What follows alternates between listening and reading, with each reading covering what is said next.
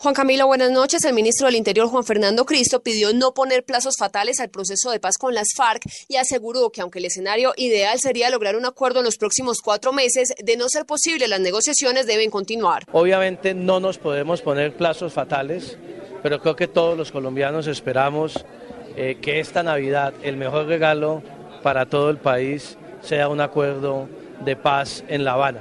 Debemos trabajar para ello, si no se alcanza, pues obviamente hay que seguir insistiendo. Cristo destacó la importancia que tendrá para el proceso el ciclo que inicia esta semana en La Habana relacionado con las víctimas y dijo que será clave la puesta en funcionamiento de la subcomisión para estudiar el fin del conflicto. Lexi Garay Álvarez, Blue Radio.